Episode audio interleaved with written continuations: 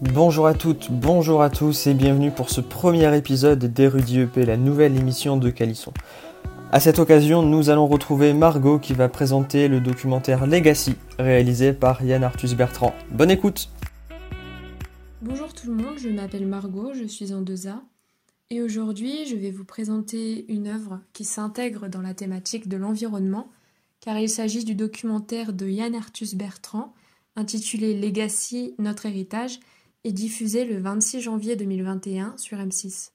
Vous connaissez sans doute déjà Yann Arthus Bertrand pour ses autres documentaires, notamment Home et Human.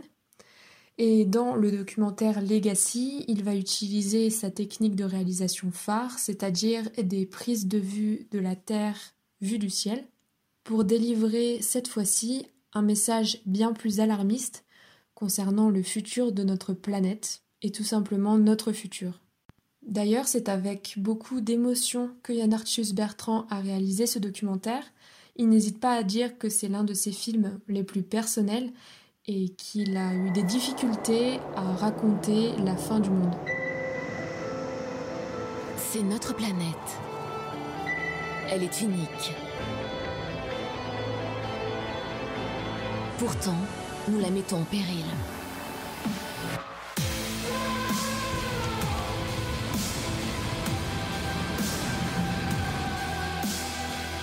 Il est encore temps d'agir. Nous devons affronter ensemble cette vérité. En effet, euh, le sujet vraiment au cœur de ce documentaire, c'est la crise climatique et toutes les conséquences qu'elle engendre. Cependant, Yann Arthus Bertrand ne se veut pas complètement pessimiste et essaye de nous faire communiquer par ces images magnifiques des émotions fortes qui peuvent éventuellement nous permettre d'agir à notre échelle. Il commence par exemple le documentaire en présentant son expérience personnelle, par exemple lorsqu'il s'installe à 33 ans au Kenya avec sa famille. Cette expérience va le marquer à vie puisqu'il est confronté quotidiennement à une nature et une faune sauvage splendide. Et évidemment, l'avancée de la crise écologique ne fait que l'inquiéter de plus en plus.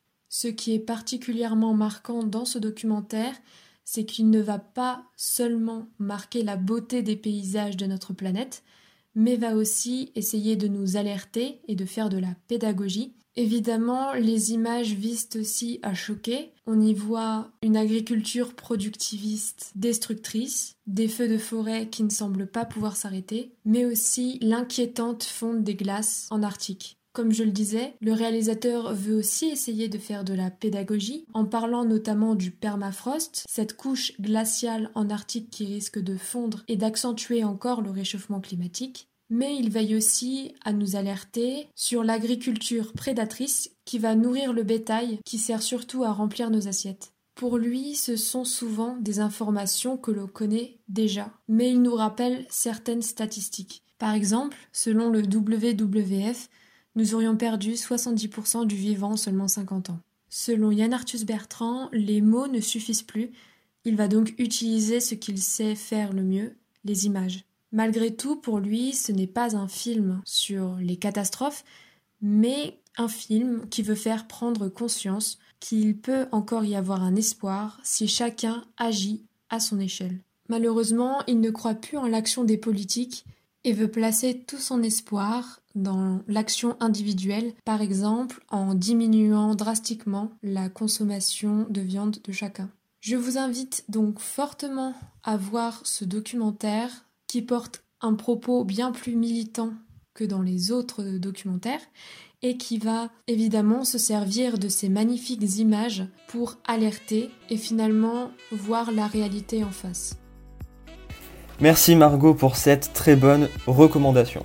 Si vous voulez participer et à votre tour proposer quelque chose aux auditeurs du podcast, c'est très simple, il suffit de voir comment faire sur les pages Facebook et Instagram de Lucas Lisson. Abonnez-vous, parlez-en autour de vous, mettez 5 étoiles sur cet épisode, c'est le meilleur moyen pour que le podcast puisse se faire connaître. En tout cas, nous on se retrouve dès mardi prochain avec Aurélie pour une nouvelle recommandation. Merci à tous, à la semaine prochaine.